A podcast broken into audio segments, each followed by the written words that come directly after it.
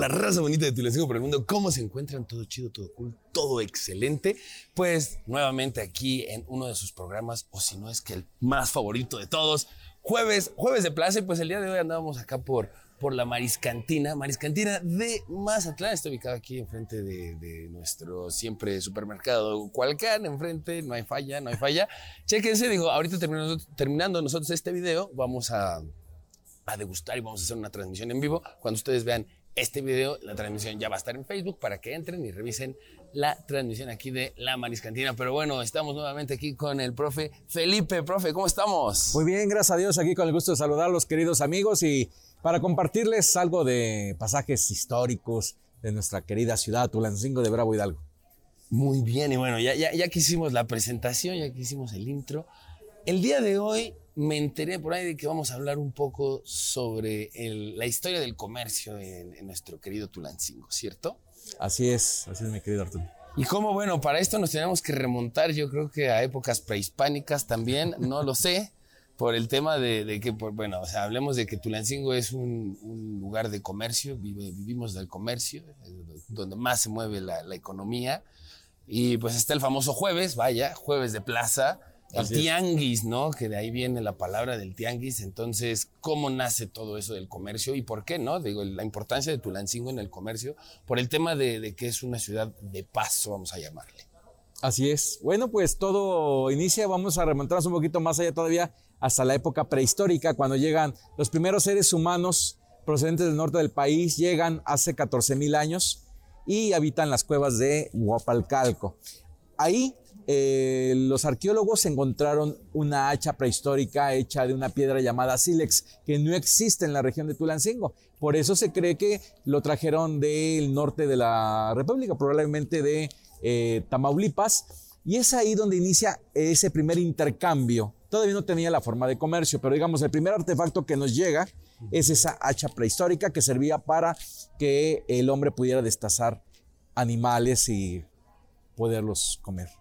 Ok, de ahí de, de, de- vienen del norte, llegan tal y hacen todo ese cotorreo. De ahí, viene, de ahí eh, nace todo este. este Eh, bueno, digamos como el primer intercambio Ok. de, de algún objeto que nos llega procedente de otra parte. Ok, Posteriormente, eh, cuando, cuando los seres humanos que habitaron Tulancingo empiezan a descubrir las minas de obsidiana de eh, la Sierra de las Navajas y las minas que están en la que conocemos con la colonia La Cañada, las minas del Pizarrín, entonces ellos empiezan a trabajar la obsidiana.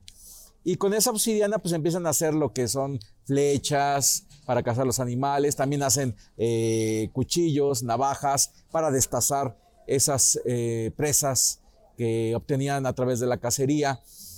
Entonces, con esto, la obsidiana empieza a obtener, ah, es una especie como de moneda y empiezan a hacer intercambio, porque se ha descubierto en los hallazgos arqueológicos que la obsidiana de la región de Tulancingo ha llegado incluso hasta Centroamérica. Hasta en, Gua- en Guatemala han encontrado obsidiana de Tulancingo. qué loco, ¿no? Digo, acá arriba hay, no, no vamos acá tan lejos, se me olvidó ahorita el nombre. Metilatla. Metlatla, claro, Sí. eso está, eso está lleno de obsidiana. Sí, de hecho, de hecho casi- Está lleno de obsidiana. sí, casi todo, toda la, la región de Tulancingo, también hablando de acá arriba de lo que conocemos como el Pedregal de Santiago, se han encontrado mucha, mucha obsidiana. Y gracias a la ubicación geográfica de Tulancingo y a que tenemos el yacimiento de obsidiana más grande del planeta, que es la Sierra de las Navajas, pues en Tulancingo llegaron todas las culturas, porque todos querían ser dueños de la obsidiana. Cabe mencionar que quien tenía el control de la obsidiana pues era, el más poderoso, porque con eso se hacía el armamento Sí, claro, principalmente. claro, flechas, lanzas, bueno, eh, sí, todo este tema, ¿no? Sí, sí, sí. Y de alguna manera, pues, eh, en Tulancingo, posteriormente ya que se termina todo el proceso de que el hombre deja de vivir en las cuevas, empiezan a bajar a lo que es ya la parte plana alrededor de una laguna, porque para los amigos que no conocen Tulancingo, eh, según la historia, Tulancingo fue creado y fundado sobre una laguna como también lo fue eh, México Tenochtitlan en su momento. Entonces, esos hombres primitivos bajan, pero para el año 900 antes de Cristo empiezan a entablar precisamente una relación comercial, cultural y política, social con las culturas del Golfo, principalmente con olmecas y también con las culturas del de, del centro de México, los que vivían alrededor de la laguna de Texcoco, hablando de Cuicuilco, Tlatilco, y entonces inicia esa fusión ese intercambio ya de, de objetos. También nos llega una cultura de Guanajuato que se llama Chupicuaro hacia el año 200 antes de Cristo, llegan a Tulancingo y se hace esa conversión, esa fusión de, eh, de, tradiciones en cuanto a la religión, a la política, a lo social y por supuesto pues el comercio. Es ahí donde empieza a florecer. Posteriormente ya con la época en que florece Teotihuacán, que toma el control, es el imperio que toma el control de todo el altiplano central, Tulancingo se vuelve parte fundamental del imperio teotihuacano porque Teotihuacán lo que quería era crear un programa de expansión para conquistar las costas del Golfo vía Tulancingo. Entonces Tulancingo se vuelve una colonia importantísima del imperio hasta la fecha es el paso, ¿no? Digo, más que hagan otros lugares para pasar, valga la medio rebusnancia ahí, eh, siempre fue el paso, ¿no? O sea, si tenían que pasar por Tulancingo para llegar a esa parte del Golfo. Es que, es que es el camino más corto, no hay otro. Entonces, gracias a eso, entonces hacia el año 200 después de Cristo, que es cuando empieza a entrar en su plenitud Teotihuacán, pues Tulancingo es eh, cuando desarrolla más el comercio. Porque en Tulancingo empiezan a converger cinco rutas comerciales que hasta la fecha se siguen manifestando en nuestro famoso tianguis. Una de ellas, como tú lo mencionabas, es unir a Tulancingo con la costa del Golfo. Sí, claro. Somos también la boca de sierra. Para entrar a la Huasteca o a varios pueblos del norte de Veracruz, norte de Puebla, pues es vía Tulancingo. La otra es, Tulancingo comunicarlo con el centro, con la capital de la República. Esa es otra ruta. Hay otra ruta que va hacia lo que es Apan, de ahí bajan hacia Puebla y salen hasta, hasta las costas de Oaxaca. Y la otra ruta es vía Pachuca, Tula, Querétaro, hacia el norte. O sea, son cinco rutas que aún se siguen manifestando y se siguen encontrando aquí. Y entonces, también desde tiempos prehispánicos, eh, según los códices decían que los toltecas habían descubierto el pulque. Y otros decían, no, que fueron los mexicas. Y cuando vino César Lizardi junto con Florencia Müller a explorar Guapalcalco, al mismo tiempo se da un descubrimiento arqueológico en Medias Tierras, donde está el famoso linzo charro. Ahí estaba un entierro funerario de un sacerdote que fue sepultado con varios, este, digamos, eh, sirvientes al estilo faraónico. Mm, mm, mm. Pero dentro de todos esos hallazgos, el arqueólogo César Lizardi encontró un raspador de maguey que nos habla de que el pulque ya había sido descubierto desde la época teotihuacana en Tulancingo. Estamos hablando de precisamente de esa época del 200 al 500 después de Cristo. Lo que convierte a Tulancingo pues en la, en la cuna de esta bebida emblemática y que gracias a esto en la época ya del porfiriato, Tulancingo se volvió una potencia económica porque junto con Apan eran los máximos productores de pulque. Claro, y en ese entonces el pulque estaba en su pleno auge, ¿no? Digo, bueno, desde antes, ¿no? Pero me refiero en esa época mucha gente tomaba pulque, todos tomaban pulque, ¿no? Sí, realmente la industria del pulque se viene abajo cuando se empieza a introducir la cerveza. Sí, claro. La gente ya empieza como que a, hacer un lado el pulque porque eh, resulta que era más fácil envasar eh, la cerveza y la podías consumir en cualquier lado y el pulque pues era un poco más difícil más poder, complicado, ¿no? el poder transportarlo a otros lugares. Entonces, pues eso fue realmente lo que acaba la, la industria. Entonces, eh, gracias a eso, hablando de la época teotihuacana, Tulancingo llegó a ser el segundo tianguis más importante de la República Mexicana, precisamente por esas rutas comerciales que aquí convergen y también por el clima tan maravilloso que tenemos en Tulancingo. Entonces, todo eso nos favoreció para que Tulancingo, después de Tlatelolco, eh, tuviera ese apogeo. Y el tianguis se hacía cada 20 días. Y solamente 20 ciudades de la República Mexicana tenían derecho a tianguis y uno de ellos era Tulancingo. Y que curiosamente pierde el derecho al tianguis porque nosotros, eh, ya posteriormente, hablando del año 1000, 400 formamos parte del imperio de Texcoco. Pero ah, había un rebelde. hubo un rebelde que, que, convocó a una especie de levantamiento armado contra el imperio de Texcoco para lograr una independencia.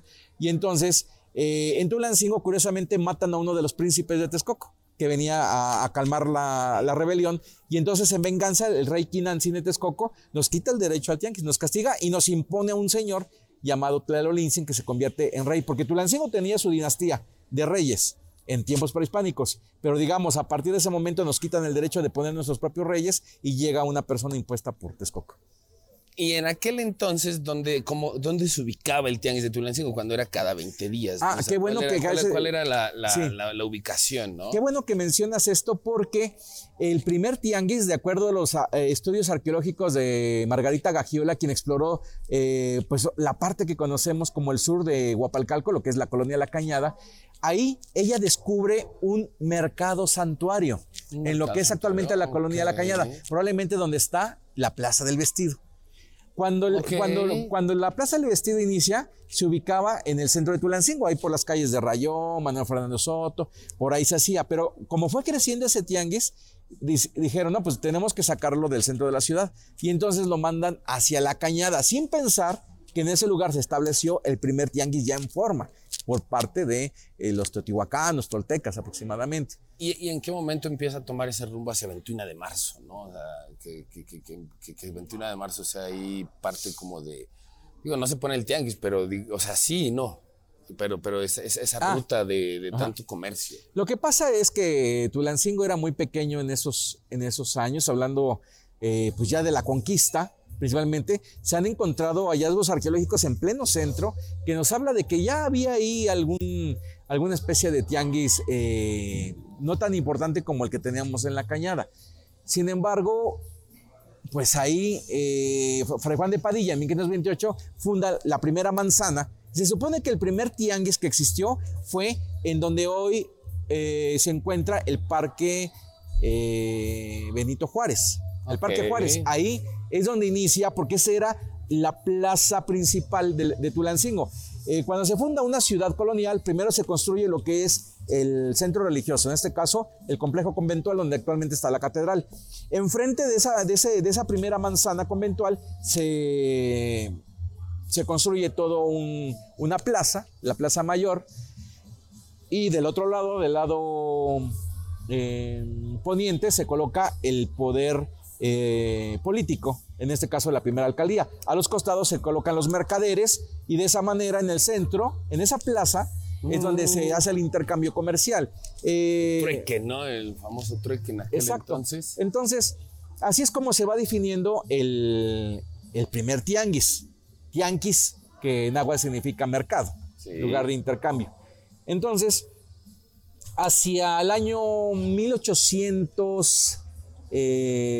1870 aproximadamente, los comerciantes que estaban ahí se vieron afectados porque el presidente en turno, llamado, eh, parece que era José... 1870. Sí, José Fernández Montoño. Bueno, un poquito No, antes. Estaba, estaba, Antes, más Benito, bien. estaba Benito Juárez todavía ahí, estaba, todavía no moría, porque Benito Ajá. Juárez murió en el Sí, 72. por eso te digo, no existía el Parque Juárez, o sea, era, un- era una explanada. Sí, claro, porque Benito Juárez todavía no había Sí, muerto. exactamente, y era, y era gobernador, No, perdón, era, era presidente, presidente, presidente de la República. sí. Entonces, lo, lo que sucede es que el tianguis se hacía ahí, pero un presidente, no me acuerdo si era José Fernández Mondoño o José Lorenzo Cosío y Quintanilla, dice, me dejan muy, su- muy sucio el centro de la ciudad, voy a quitar estos comerciantes y los voy a trasladar a un lugar llamado la, la antigua plazuela del Conde de Orizaba, que es actualmente donde se ubica el mercado municipal Gilberto Gómez Carvajal. Entonces los comerciantes se enojaron porque lo estaban sacando del centro. Imagínate, los mandaron a donde está, está actualmente el mercado. Nada más para que te des una idea de qué tan pequeño era Tulancingo que caminabas una cuadra y ya estabas fuera del, Sí, claro, del cuadro, Sí, ya. porque los, los, los- los trasladaron, son dos cuadras el movimiento que hicieron. Y donde es el actual mercado, antiguamente era como una especie de zócalo, una, era una plaza que era del, del conde del Valle de Orizaba que vivió en Tulancingo. Y entonces ahí es donde se empieza a construir ese primer mercado. Ya no los dejaron colocarse en el centro porque pues dejaban todo muy sucio y desordenado. El, el tianguis se hacía... eh, O sea, era un, un tianguis muy parecido, quiero suponer, en aquel entonces como el, el que se hace en Acazuchitlán todavía en el centro de la ciudad. Ajá, exactamente. Algo parecido, así quiero suponer.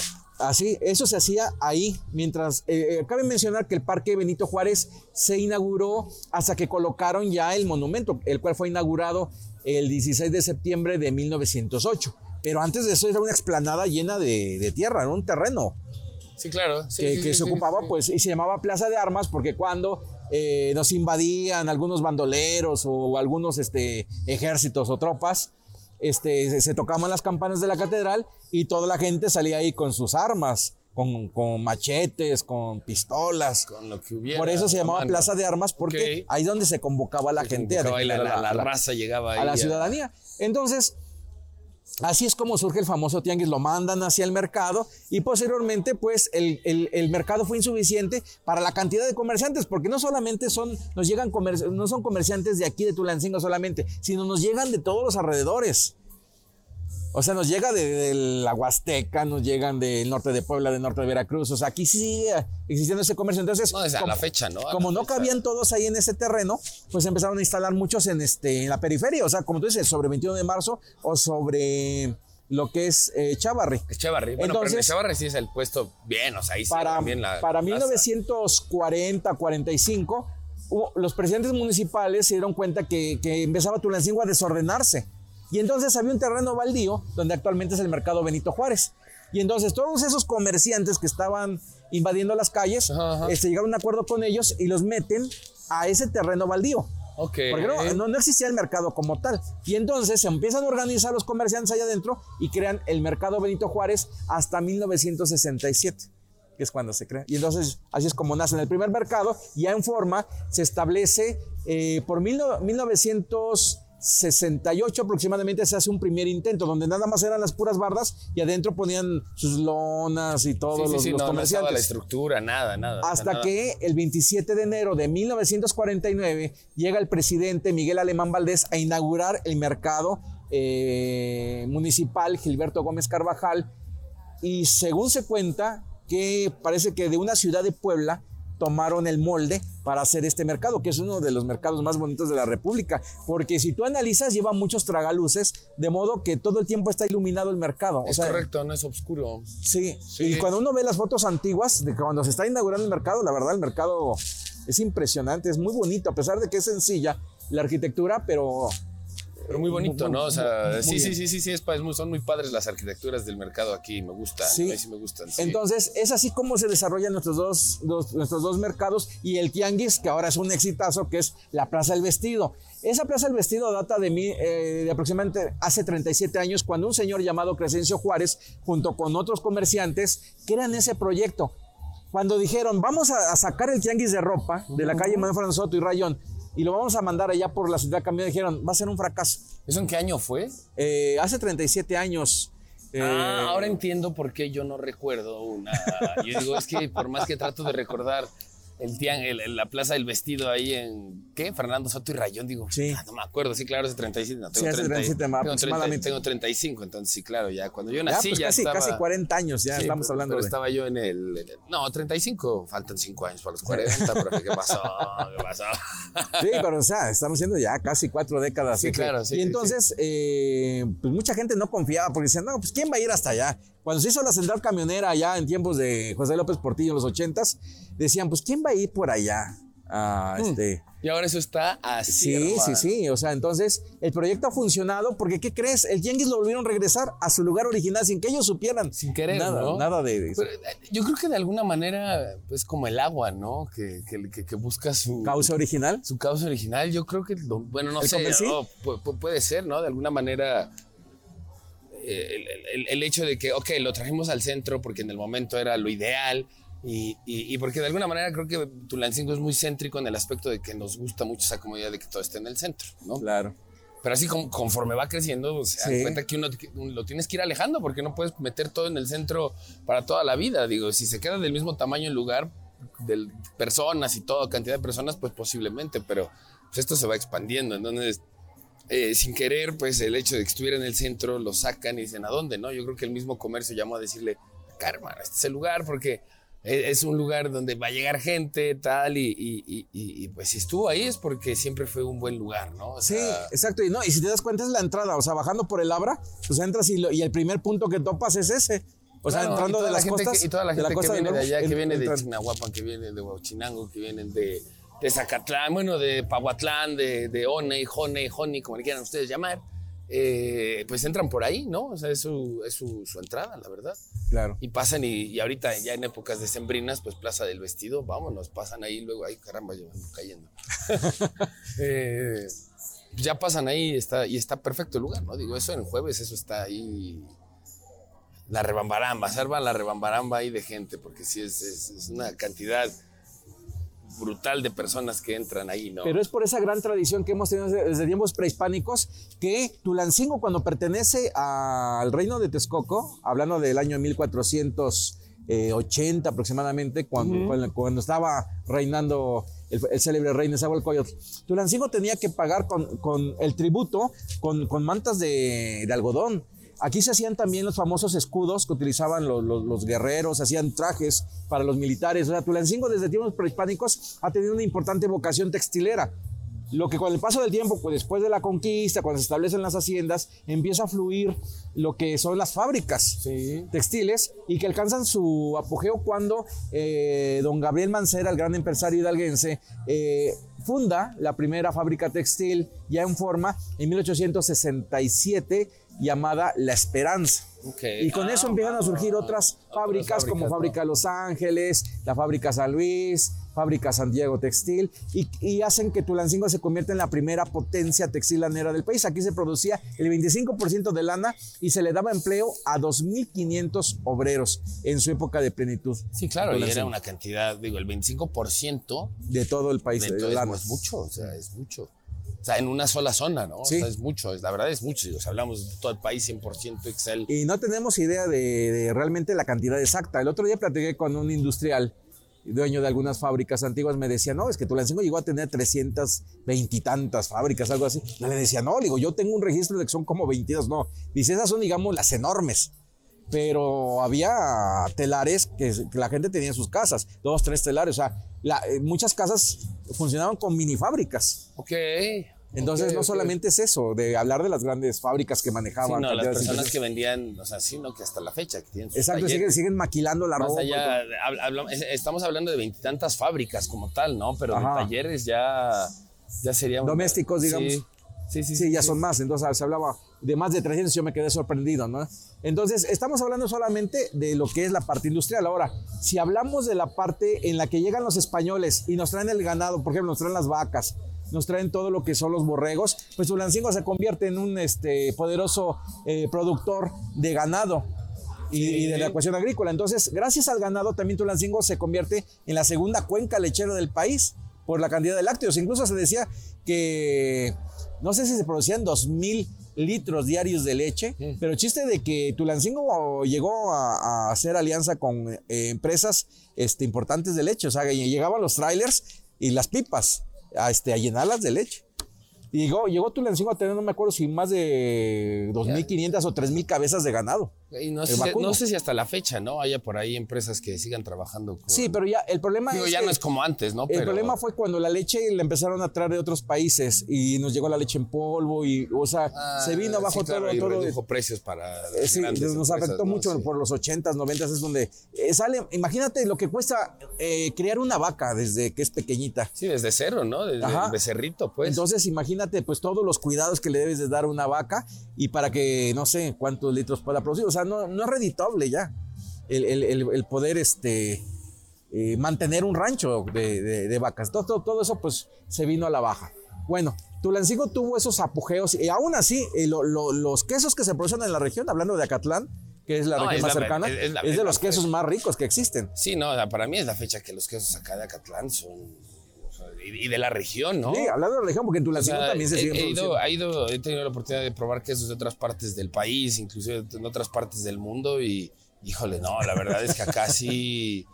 sí no, no estoy diciendo que no he probado quesos ricos, claro que sí, pero en general, llamémosle como el queso del, del día a día, ¿no? Como el panela, el Oaxaca, tal, que, que todo el, que, que lo tenemos como en el día a día, ¿no? Sí, Digamos que el de Tenate, que es algo. Uf, el de Tenate. Pero el de Tenate es chistoso, el de Tenate es muy de acá. Sí. Es muy de acá porque eh, tuve la oportunidad de tener, bueno, tengo amigos de, de- de Chilangolandia, ¿no? Por allá, todos, saludos a la raza de la Ciudad de México. Eh, Y que un día, un día estaba yo hablando con unas amigas y, y- y no sé qué, ya tiene tiempo, ¿no? Pero, oye, este, no, ¿saben qué? Un queso de tenate se me antoja, ¿no? Me dicen, ah, tú nos, nos estás vacilando, ¿verdad? Nos quieres vacilar, nos quieres alburear. Me dice, le digo, no, no, no, es en serio. Me dicen, ah, ¿qué queso de tenate? Ni que no digo, digo, pero ¿cómo no lo van a conocer? No, o sea, pero para mí es como muy normal el Claro. queso de tenate. Entonces ya busco queso de tenate y les digo, vean.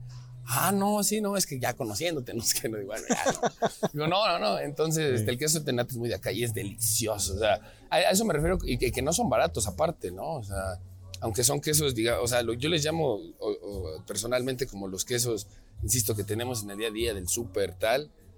Ese tipo de quesos, eh, comparándolo en otros lugares, no tienen ese sabor, esa, esa delicia en realidad, ¿eh? No, no. Pero bueno, Pero bueno, si no nos emocionamos, seguimos hablando de Pero hablando de la gastronomía, precisamente cuando llega la cultura de los europeos, en este caso de España, eh, la situación la situación es algo interesante, esa fusión de la gastronomía eh, prehispánica con lo que traen los españoles, porque en el momento en que se da la caída de México Tenochtitlan hay una leyenda donde dice Hernán Cortés, para festejar, le dice a los soldados, vamos a matar unos puercos, vamos a asarlos. Y le dice un soldado, oiga capitán, pero pues no hay este, eh, trigo para pues, hacer unos panes y poder comer. Y dicen los tlaxcaltecas, no se preocupen, nosotros les damos las tortillas y les ponemos la salsa. Y ahí nace el famoso platillo que conocemos como las carnitas. Aunque las carnitas se dice que son originarias del estado de Michoacán, realmente las carnitas que se comen en Tulancingo es algo fabuloso, junto con la barbacoa, que es un platillo también prehispánico, que ya se hacía con otros animales, pero cuando llegan los españoles es cuando se, se echa el borrego. Entonces, las carnitas y la barbacoa, la verdad, yo he, he comido en otras partes de la República, pero no, digo, no es por defender a Tulancingo, pero esos dos platillos se comen riquísimos en Sí, claro, ese tema gastronómico es otra historia, el tema de, la, de lo que yo siempre digo, la sazón de Tulancingo, por algo somos pueblo con sabor, sí, es... No es, no es solo porque tengamos el guajolote y la barbacoa, ¿no? Porque tal vez más allá de eso, Tulancingo como tal, Tulancingo más gastronomía tal vez no tenemos como tal, eh, así como el guajolote y la barbacoa, pero en cuanto a la sazón, me refiero a la sazón. Sí, exacto. Comer aquí en Tulancingo, en cualquier lugar, es delicioso. Y barato. Y barato, claro, y barato. Y el hecho de, o sea, insisto, alguien que quiera abrir un negocio en Tulancingo de comida, tiene que pensarlo muy bien en el aspecto de que tiene que ser bueno, bonito y barato. Sí. Y muy bueno, competir. todo. Sí, sí, porque si no, no. Si no, no. Y aquí, por ejemplo, hablando, retomando el tema del comercio, algo que debemos que mencionar que hubo tres o cuatro comunidades extranjeras que desarrollan a plenitud en lo que es el, comercio en nuestra ciudad. Por un lado, nos llega la, comunidad libanesa, con las familias Laces, con los Vitar, con los Agüed, entre otros. Eh, por otro lado, nos llega la, la, comunidad española, nos llega la comunidad francesa, incluso también hubo una comunidad japonesa que es la que se encarga de hacer todas las hortalizas, enseñarnos a, a mejorar la producción este, de hortalizas de la región. Entonces, esas cuatro comunidades de extranjeros nos ayudan a detonar porque hay que recordar que la vocación de los libaneses o de, los árabes, pues es el comercio.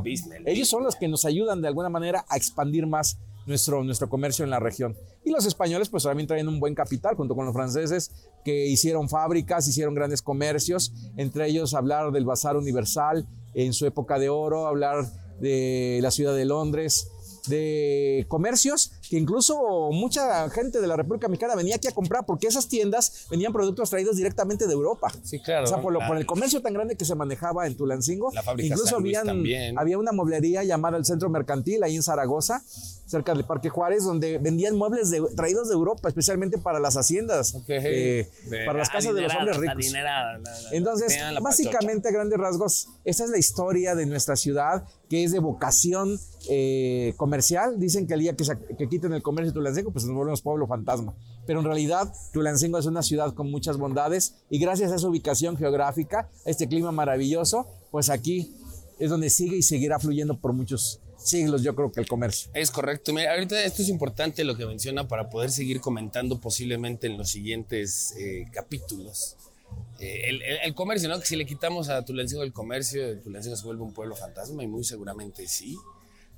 Pero hay algo que sí, que creo que, que, que, debe de adoptar el comercio es que, y que debe de aceptar el comercio de Tulancingo en general, es que está evolucionando el comercio. Claro. A nivel mundial, no, no nada más a nivel estatal o a nivel nacional, sino a nivel mundial. Y debemos de adaptarnos a esas nuevas modalidades, porque si no, no es que desaparezca el comercio, sino que van a llegar nuevos comercios que van a borrar comercios que ya existían en Tulancingo y por no querer evolucionar, ¿no? Sí, a través de del mundo digital. El mundo digital. Es, ya todas las ventas ya, ya son por internet. Internet, no estoy diciendo, digo, si tienen la oportunidad de tener el lugar físico, qué chido, pero deben de, la gente ya debemos de entrar al, mundo digital, eh, Facebook, Instagram, TikTok. Eh, eh, ya el, hecho de antes de, a la hora de contratar un publicista, ahora es contratar a un community manager, ¿no? Que te maneje tus redes sociales. Si tú no puedes, porque es un es, es, una talacha, ¿no? Hay que chambearle. uno que siempre está en las redes sociales, pues yo sé, es todo el día estar en el celular. Cuando te das cuenta son tres, cuatro horas que ya estuviste ahí publicando, ta, ta, ta. Entonces comprendo, ¿no? Pero pues esperemos, espero que podamos continuar hablando del comercio y llegar a ese punto, ¿no? De cómo está, cómo, cómo ha ido evolucionando y llegar al tema de, bueno, vamos a apoyar igual a la raza para que se, anime la mayoría a, dar ese cambio y esa evolución en, en, el, en, el nuevo, en la nueva vida, porque gracias a la pandemia igual esto dio un boom más fuerte de lo que fueron las redes sociales. Así es, pues eh, otra vez llegamos al final de este capítulo de... Tristemente, tristemente. Sobre el comercio de nuestro querido Tulancingo. Muchas gracias, profe, muchas gracias. Y pues muchas gracias a la banda de Maris Cantina de Mazatlán. Muchas, muchas, muchas gracias. Recuerden seguirse en todas nuestras redes sociales como Tulancingo para el mundo en Facebook, Instagram, YouTube y TikTok. Ya lo he mejorado, he mejorado, ya lo hablo más rápido, ¿no? Ya lo hablo más rápido sin trabarme, sin trabarme. Igual, por favor, sigan al al José, al güero, por favor, por favor, en Facebook, Instagram y TikTok. Muchas gracias a nuestro patrocinador, Academia Gastro Callejón. Muchas, muchas, muchas gracias. Igual nuevamente gracias a Maris Cantina de Mazatlán y síganos en nnptool.com, nuestra productora. Ahí va a haber mucha información a los nerds, tragos y villanos. Vayan a dar mucho amor, que están bien cotorros sus podcasts. Ahora sí, nuevamente, profe, muchas gracias. No, gracias a ti, Arturo, como siempre, por permitirme compartir algo de nuestro patrimonio cultural, histórico, con toda la gente bonita que nos sigue a través de esta hermosa página. Pues muchas gracias. Pues nuevamente muchas gracias a la banda que aquí nos vino a ayudar. Patch, el buen Dava Osfer, muchas gracias. Y abur.